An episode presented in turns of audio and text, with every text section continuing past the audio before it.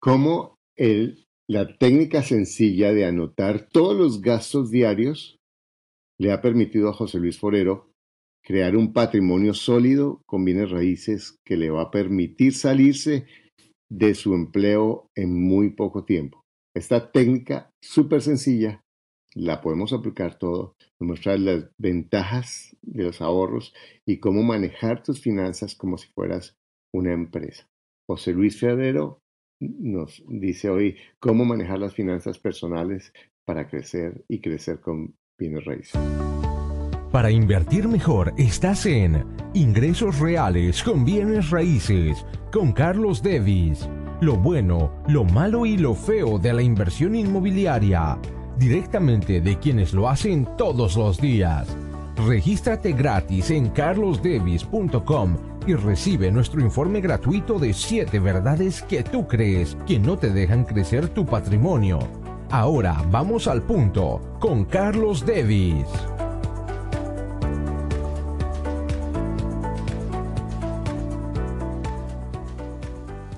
Bueno, José Luis es... Eh, vive en Bogotá. Hola José Luis, ¿cómo estás? Hola Carlos, ¿cómo estás? A José Luis nos conocimos hace como un año y medio, José Luis. Sí, más o menos año y medio, dos años, que nos conocimos a través de, tu programa de bienes raíces. Bueno, José Luis, eh, yo quería hoy entrevistarte porque a mí me siempre me ha impresionado la manera tan eh, práctica y tan sencilla como tú manejas tus finanzas personales. Entonces yo quiero eh, que hoy conversemos acerca de cómo una persona que se siente endeudada, que siente que no tiene dinero para invertir en bienes raíces, podría invertir en bienes raíces. Entonces, ¿cómo, eh, para eso un poco comencemos con tu propia historia? ¿Cómo fue que llegaste a este punto? Tú eres empleado, pero tú, ¿cómo llegaste a ser una persona organizada financieramente? Bueno, yo soy empleado. Desde que yo comencé a trabajar, siempre me gustó llevar organizado el tema de mis finanzas y una costumbre que he tenido siempre ha ido evolucionando con el tiempo, pero siempre lo he hecho ha sido registrar todos mis gastos todos los días. Inicialmente registré ¿Y lo haces como cuando dices registrar? ¿Es como en un Excel o cómo? Yo todavía soy un poco chapado a la antigua y siempre lo he llevado en una libreta o en un cuaderno. y, y, registro todos los gastos. Inicialmente lo que hacía era que hace muchos años cuando el Internet no estaba masificado, estamos hablando de unos 16, 17 años, que fue cuando empecé a trabajar, yo lo anotaba en un cuaderno y el cuaderno lo que hice fue dividirlo como una especie de plantilla similar a la que llevan las personas que trabajan en contabilidad. Y lo registraba ahí y hacía pues mi balance con una calculadora de cuánto habían sido mis ingresos y cuánto habían sido mis egresos. Posteriormente, Pero entonces, esa plantilla... Tú, todos los días llegas, por ejemplo, sales y vas a la bomba y pones gasolina y gastaste eh, 15.340 eh, y anotas gasolina 15.340, después vas y pasas un, un, peaje o no sé cómo, o, gastas. ¿Cómo? Explícame como un día cómo es, porque para, para eh, eh, exactamente cómo registras los gastos. dame un ejemplo. Prácticamente así como tú lo dijiste. Si pongo gasolina al carro, yo siempre pido recibo y esa, y esa es una costumbre, ¿no? Yo siempre pido recibo. no, no, factura con todos los soportes legales porque eh, muchos sitios no lo tienen, pero, pero pido recibo para llevar mis controles. Y de donde no me dan recibo, por ejemplo, que salía a comprar huevos y pan en la panadería, pues simplemente tengo yo el valor y, lo, y lo anoto. Al final del día, pues todos estos gastos los registro, los sigo registrando en mi cuaderno, simplemente que ya hubo una evolución y esa plantilla, ese, esa división que tenía yo en mi cuaderno para hacer mi balance lo pasé a un Excel. Entonces yo hoy en día lo que tenía en el cuaderno lo, lo registro en el Excel pues para llevar mi control y ya pues está acompañado con llevar un porcentaje de cuánto gasto en cada categoría, o sea, por decir cuánto gasto al mes en salud, cuánto gasto al mes en gasolina, cuánto gasto en alimentación, cuánto gasto en entretenimiento. Ese, eso es lo que se hace. ¿Por qué lo hago todos los días? Porque yo me considero como si yo fuera una empresa. Yo soy la empresa José Luis Forero. Y una empresa para ser exitosa, para continuar en el mercado, debe ser muy juiciosa con el control de sus gastos y de hecho una compañía seria hace un registro y un control de sus gastos a diario. Yo no me imagino una empresa que hiciera el control de sus gastos o el registro de sus gastos semanal o mensual porque se volverían locos. Entonces, el registro que yo hago es a diario. Hoy en día existen muchas facilidades, la tecnología ha avanzado, sobre todo para las personas muy jóvenes que manejan prácticamente todo en su celular, las fotos, las llamadas, los chats, también pueden llevar el control de sus gastos en su celular o en su tableta. Hoy en día existen aplicaciones que te permiten llevar el, el, registro de los gastos. Simplemente porque la llevo yo en Excel, porque me gusta hacerle todas las modificaciones que yo quiera. ¿Tienes algunas de esas aplicaciones ahí en la, en, la punta de la lengua que te acuerdes para que la gente las busque? ¿Alguna que te guste mucho? No, realmente yo no he utilizado aplicaciones. Sé que hay aplicaciones, pero digamos que es fácil buscarlas en la, en la tienda de, Google o en la tienda de Apple. Le colocas registro de finanzas y pues te salen varias opciones. Simplemente como te decía, a mí me, yo la llevo en un Excel porque a mí me gusta personalizarla, hacerle cambios. Y con respecto a la parte de ingresos, pues yo la tengo enlazada a todo lo que son para que me registre las deducciones por pagos a seguridad social, por impuestos que se aplican particularmente acá en Colombia. Por eso yo la llevo así, pero pues lo importante es llevar un registro y un control de los gastos a diario, de los ingresos y de los gastos. Entonces, por ejemplo, de tu, de tu planilla de pago, así tú ganes lo, lo mismo cada mes, tú haces una división de los ingresos igual de detallada que de los egresos. Sí, sí, señor. Eh, yo coloco el ingreso, el ingreso de mi salario y él me calcula cuántos serían los gastos por, obligatorios por salud, cuántos son los gastos por pensión, cuánto es el impuesto al salario, o que es el impuesto de renta o, retención en la fuente que se llama acá en Colombia, en algunos países de Sudamérica se llama similar. Y eso me da mi ingreso neto, eso es lo que me queda a mí para, para gastar en el mes. y, y eso lo hago todos los meses. Perfecto. Entonces, por un lado tienes, entonces, eh, eh, tienes la visión de, de, de, eso. ¿Cuál es la ventaja que tú encuentras? Y un poco te, me gustaría que, que me cuentes desde lo que te dicen tus parientes o tus amigos cuando te ven haciendo eso. ¿Cuál es la ventaja que tú ves para ti hacer eso? Hay una ventaja y digamos sería el, el punto más importante, el, corazón de llevar los registros, es que te permite tomar acción en el momento. Si yo llevara el control de mis gastos registrándolos de una manera mensual, pues simplemente lo que me permitiría sería darme cuenta a final de mes si gasté más o gasté menos de lo que gané. Pero eso sería hasta final de mes, ya no podría hacer nada. Lo, lo único que podría hacer sería el siguiente mes tratar de evitar gastar de más y eso fue lo que hice. Cuando tú lo registras a diario y haces ese control a diario, te permite tomar acción de forma inmediata. Te permite ver si a mitad de mes, cuando tú ya has cubierto todos tus gastos grandes, como lo son alimentación, como son pensiones o, o la educación de mis hijos, el, pago de servicios públicos, me permite ver si voy por bueno o por mal camino y hacer los ajustes que sean necesarios. Esa, es la principal ventaja. ¿Y, en la parte... Y, perdóname, y tú, por ejemplo, en los gastos diarios tenemos gastos que son el cargo en la, que la tarjeta de crédito o que el gasto del, del, de, de, mi, de mi banco por por los costos financieros o, por el manejo de la cuenta. Esos gastos que te hace tu tarjeta de crédito, ¿tú la revisas diariamente y también la incluyes en eso? Eh, sí, yo tengo una costumbre y es que en general todo lo que yo pueda pagar con mi tarjeta de crédito, yo lo pago con la tarjeta de crédito, lo pago a una cuota para que no genere intereses y, normalmente estoy jugando con y gano millas, gano puntos que después redimo en alguna cosa que necesite. Pero tú me preguntabas por gastos bancarios.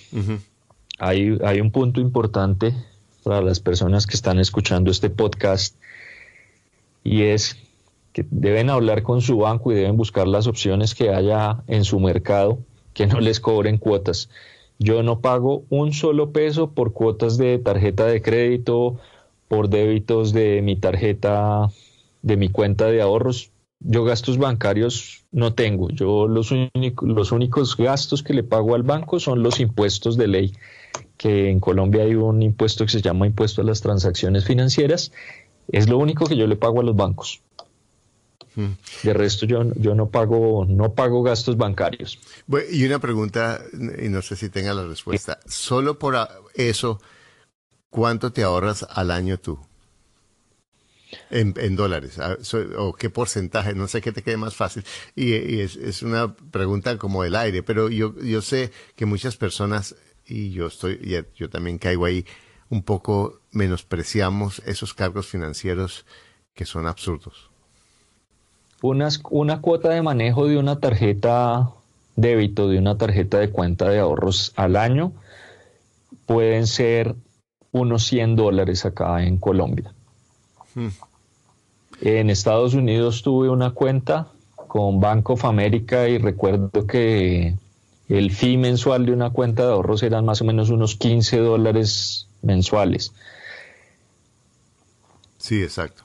Ah, exacto, y por ejemplo, en, esas cuentas, si tú tienes una base, un mínimo de no sé cuánto, dos mil dólares, eh, entonces puedes negociar con el banco que no te cobre, pero... Para que no te cobren. Pero, pero es importante que tú negocies con el banco porque ellos, ah, eh, después te lo dan como el gran regalo, pero si tú te hubieras informado desde el comienzo no estás pagando. Y, y 14 dólares al mes son 140 eh, 154, 168 dólares al, al, año.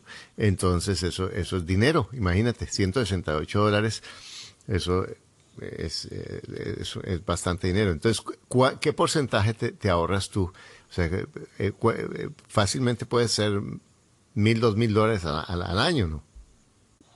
Sí, sí, porque una eso es solo la tarjeta de la cuenta de ahorros, una tarjeta de crédito, la cuota de manejo puede estar por el orden de los 15 dólares al mes. Yo utilizo dos tarjetas, una tarjeta Visa, una tarjeta Mastercard, que tienen diferentes fechas de corte, precisamente para lo que te decía de, de jugar con el dinero del banco. Entonces sí, perfectamente podrían ser de 500 a 1000 dólares que, que te estás ahorrando en gastos bancarios. Tú me preguntabas cómo era la reacción de la familia y de las personas cercanas. Eh, en la familia, digamos que pues ha sido bien recibido, tanto cuando estaba soltero, mis hermanos y mis papás pues, nunca tuvieron problema con eso. Mi esposa siempre ha sido un gran apoyo, ella nunca ha visto problema con eso, de, hecho ella también los gastos que hace ella los registra. Pero con las personas cercanas sí a veces hay esa sorpresa, ¿no? Como decir, uy, usted anota todo, uy, pero usted provisiona gastos, hasta que de pronto tienen una, emergencia financiera y dicen, oiga, sí, sabe que voy a ser igual que usted, eh, voy a voy a provisionar, voy a hacer una provisión de impuestos porque es más fácil sacar cada mes irlo provisionando que sacar todo de una sola vez. Pero sí a mucha gente se le hace extraño, algunos lo miran a uno como, este tipo está loco, este tipo es muy psicorrígido, anota todo, eh, de pronto escuchas el comentario, ah, yo, yo me dedico es a gastar. Pero pero de esas personas que dicen yo me dedico a gastar, pues muchas veces tú miras y, y tienen unas finanzas muy enfermas. Entonces tú también preguntabas qué era importante, por qué era importante ese registro y es que ese registro me ayuda a que mis finanzas sean sanas, a que a final de mes yo no tenga dolores de cabeza financieros. y, bueno, y, y, hablemos del ahorro. ¿Qué porcentaje de tus ingresos ahorras al mes? De mi salario, yo ahorro entre un 20 y un 30% hmm. de mi salario, de mi salario fijo. Ajá por el trabajo que yo tengo, cuando tengo que hacer, cuando tengo que hacer trabajo fuera de la oficina y que implica salir de Bogotá, esas salidas de Bogotá a mí me generan unas bonificaciones. Esas bonificaciones las ahorro el 100%. Increíble. Y, y, entonces eso te da una liquidez extraordinaria, o sea, te da un colchón que siempre te da tranquilidad financiera. Exacto. ¿Y qué haces con esos ahorros? ¿Cuál es, cuál es tu estrategia con esos ahorros? Bueno, entonces de pronto como para enlazarte un poquito la, historia del control de gastos que tú me decías que cómo lo había hecho, entonces pues siempre he hecho ese registro de, gastos y una herencia que me dejó mi papá pues fue la de ahorrar. hace, hace más o menos unos nueve años tuve la oportunidad de, leer Padre Rico, Padre Pobre de, Robert Kiyosaki. Hubo una frase que a mí me dejó marcado y fue esa frase de págate primero a ti mismo. Yo lo hacía inconscientemente, lo hacía pues, porque era una buena costumbre que me había quedado mi papá de ahorrar. Pero a ella la reforcé y vi que era un poco más allá del ahorro. Entonces siempre ahorré pero ya, ya lo tomé ese ahorro con la importancia de pagarme primero a mí mismo. Ese ahorro a mí inicialmente me permitió que cuando ya nos fuimos a vivir juntos con mi esposa y tuvimos nuestro hijo, nosotros compramos un, un pequeño apartamento acá en Bogotá y un crédito hipotecario aquí en Colombia normalmente es a 15 años. Con esa, con esa costumbre de ahorrar, con esa costumbre de ahorrar los excedentes, de pagarnos primero a nosotros mismos, ese apartamento que tenía un crédito a 15 años, lo pagamos en 3 años. Después de que pagamos ese apartamento, nosotros seguimos con esa misma costumbre de seguir ahorrando.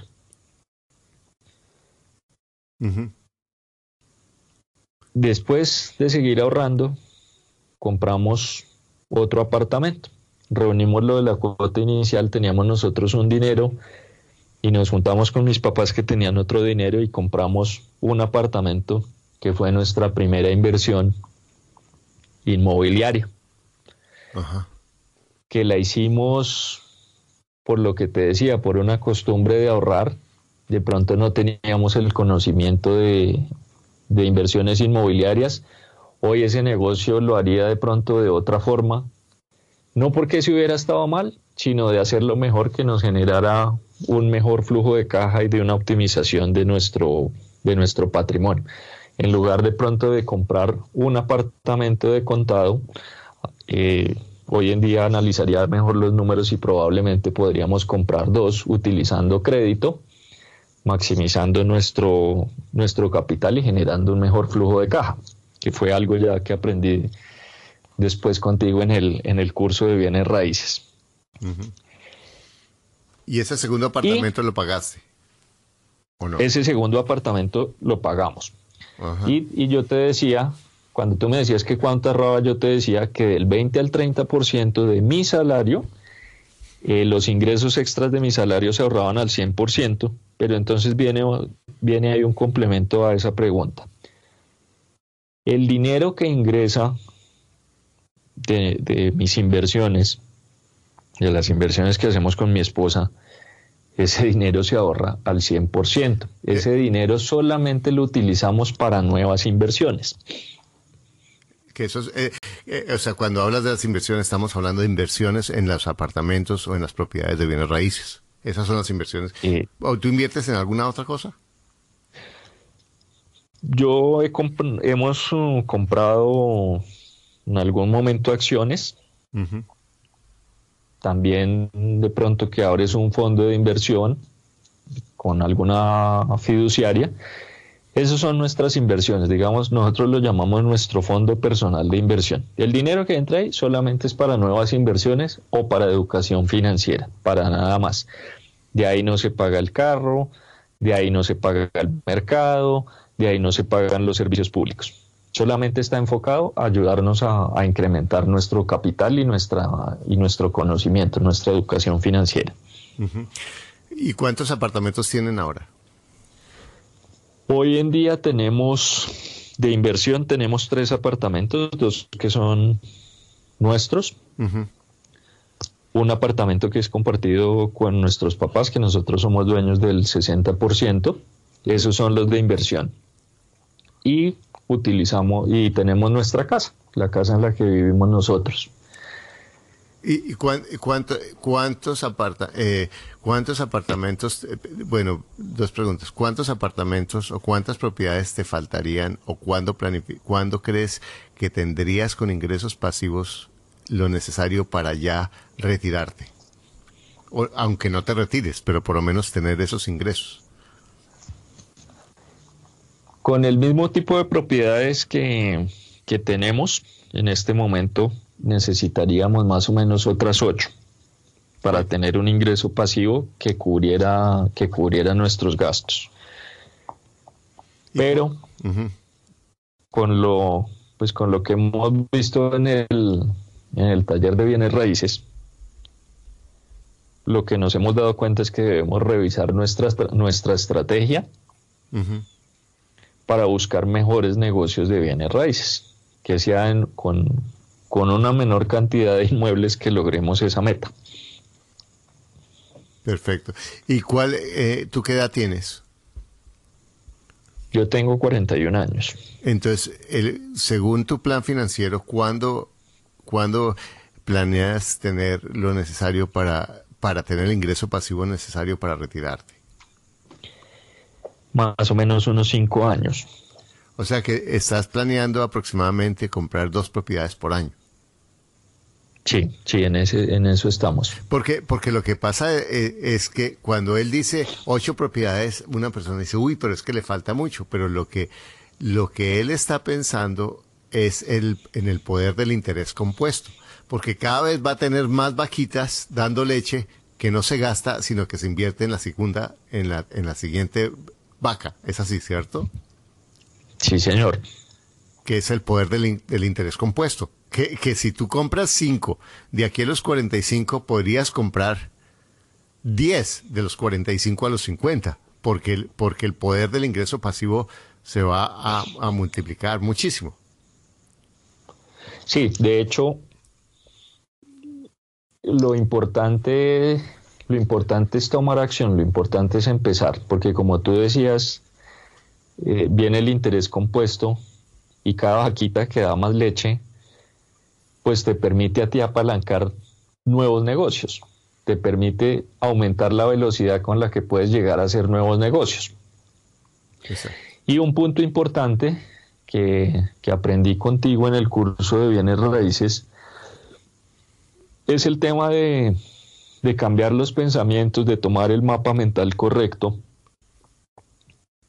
y contradecir paradigmas que no nos dejan avanzar. Para mí durante muchos años el tema de, de hacer negocios con bienes raíces implicaba tener dinero para hacer bienes raíces, para, para hacer negocios de bienes raíces. Hoy ya tengo un concepto diferente, ya lo creo, ya lo probé, y es que se pueden hacer negocios de bienes raíces sin dinero. En Colombia, la ley de vivienda te establece que para comprar un inmueble necesitas una cuota inicial de 30% y el sistema bancario te presta el 70%. viendo los negocios desde otros puntos de vista, utilizando las técnicas que, que se aprenden en el taller de bienes raíces, puedes llegar a hacer negocios con financiación 100% y te puedes apalancar en los inmuebles que ya tienes para que el banco te preste el 100%. Y adicional a eso, buscar descuentos sobre lo que estás comprando. Exacto. Durante mucho tiempo, durante mucho tiempo también eh, el pensamiento con mi esposa era mirar los apartamentos nuevos. Pero descubrimos que a veces hay mejores opciones de ingreso y hay una mayor velocidad para el movimiento de tu dinero y para, para, para tu crecimiento buscando inmuebles usados porque se presentan mejores oportunidades, porque la gente quiere salir del inmueble porque está cansada, porque quiere estrenar uno nuevo. Y aparte tiene una ventaja y es que los inmuebles usados, sobre todo acá en Bogotá, que, hoy en día predomina la propiedad horizontal, los condominios, te permite conocer ya cómo está el condominio, si tiene problemas, si tiene problemas de administración, si tiene problemas de vecinos, que con los inmuebles nuevos no lo puedes ver sino hasta que tú lo sufres en carne propia. No puedes verlo antes de comprar. Exacto.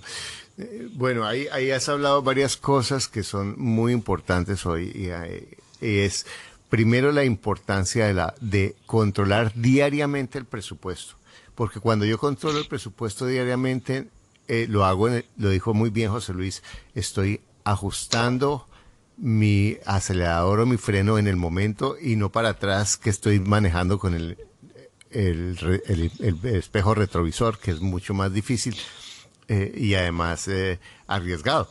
Por otro lado, el usar los ahorros para invertir en bienes raíces, no tocarlos para nada más. Esos ahorros tienen una dirección, eh, inversión en educación financiera y bienes raíces y, o, las, o, los, o los activos que ellos decidan para crecer. No es para, para gastar ni para meter en cualquier negocio, ellos piensan muy bien.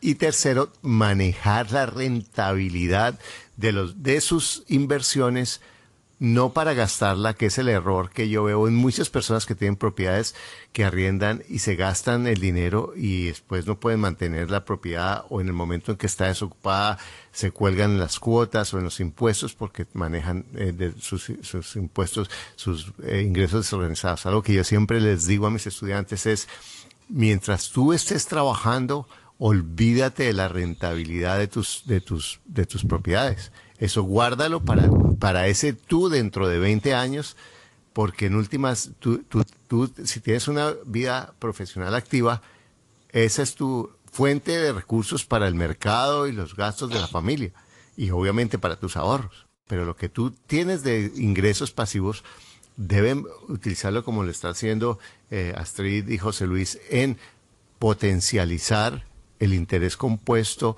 para ir creciendo financieramente. Y, José Luis trabaja, tiene su empleo, pero él ya tiene una, una alternativa que es muy, muy, muy sólida, que son los ingresos en bienes raíces. El otro día yo te escuché eh, hablando de los ahorros, de dos cosas antes de, que te escuché hablando de los ahorros en, la, en las eh, en los seguros de las hipotecas. ¿Recuerdas que me comentaste eso? Que tú negocias, eh, sí, fue fue a ti que te escuché eso. Mm, no, pero si alguna vez lo hablamos. Exacto. De los de los seguros. Exacto. Todos los todos los préstamos, todos los créditos acá en Colombia por ley deben tener un seguro, un seguro de vida, que te lo cobran sobre el saldo de la deuda. Normalmente ese seguro de vida te lo da el banco, pero la ley lo que exige es que tengas un seguro de vida. Entonces, normalmente ese seguro de vida que te ofrece el banco es más costoso que los seguros de vida que, consigues en el mercado. Entonces, uno lo que busca es un seguro de vida en el mercado que cumpla con las condiciones de lo que necesita el banco y que sea más barato. Y eso aplica para bienes inmuebles y para créditos de consumo. Genial. Y, y, eso puede ser, imagínate, una si hay una diferencia en el ahorro, en la cuota mensual, de un 10% o de un 5%, vamos a decir un 5% que yo consiga un mejor precio, eso multiplicado por 12 eh, es media cuota al año. Pues, ¿Cierto? ¿Podemos hablar de eso? Sí, sí.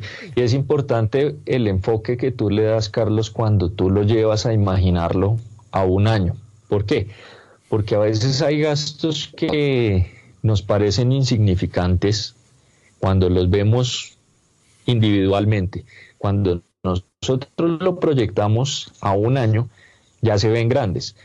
Eh, hay personas que me dicen a mí, José Luis, sí, a mí me interesa hacer el registro de gastos así como tú lo haces, pero yo solo voy a anotar los gastos significativos. Y yo le pregunto, bueno, ¿y cuánto es para ti un gasto significativo? Y me dice 20 dólares. Hmm. Y la pregunta que le hago es, la pregunta que le hago es, ¿y cuántos gastos menores de 20 dólares tú haces al mes? ¿Cuántos haces al día? ¿Tú sabes cuánto te suman todos esos gastos insignificantes de menos de 20 dólares al mes? Cuando se hace esa suma, eh, a veces se llevan sorpresas las personas y también por eso es importante el registro diario de todos los gastos. ¿sí? Y, un, y un punto ahí, Carlos, que de pronto nos faltó es bueno, pero ¿y para qué, para qué vas a hacer? ¿Para qué va uno a hacer un registro diario? ¿Para qué va a llevar uno un presupuesto? Yo creo que lo importante es que las personas siempre deben tener un objetivo, deben tener una meta. Si la persona quiere comprar una casa, pues ese debe ser su objetivo y entonces debe ahorrar y llevar el control de sus gastos para llegar a su objetivo, que es comprar una casa, para otros será irse de vacaciones, para otros será ir a la universidad. Y ese objetivo, pues es algo que hace feliz a la persona y llevar el control de los gastos lo va a ayudar. Yo creo que lo importante es pensar en qué es lo que se quiere ser y usar el dinero para ayudarlo a hacer. Eh, y quiero ser enfático en eso y es que yo no vivo en función del dinero y no se debe vivir en función del dinero, pero el dinero nos ayuda a cumplir nuestros sueños, a hacer lo que nos hace felices. Y hay que optimizarlo. Exacto. Bueno, y, eso me consta a mí como eh, José Luis es un hombre de familia, que como usted lo ha notado en la entrevista, es, las decisiones financieras las toma conjuntamente con su esposa, su, vive muy en paz, porque yo te veo vivir muy tranquilo.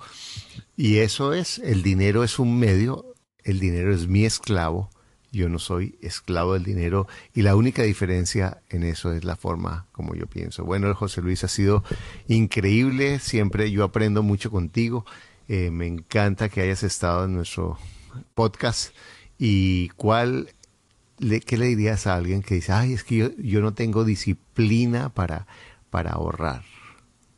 para hacer lo que tú dices? Yo creo que lo más importante es dejar de lado los pensamientos negativos a esas personas que dicen yo no puedo, yo no soy disciplinado. Hay una pregunta que a veces haces tú en tus seminarios cuando alguien dice no puedo y es que tú le pones un ejemplo a lo largo de su vida, no necesariamente financiera, donde ha mostrado que ha podido. Y, recurro de pronto a este ejemplo.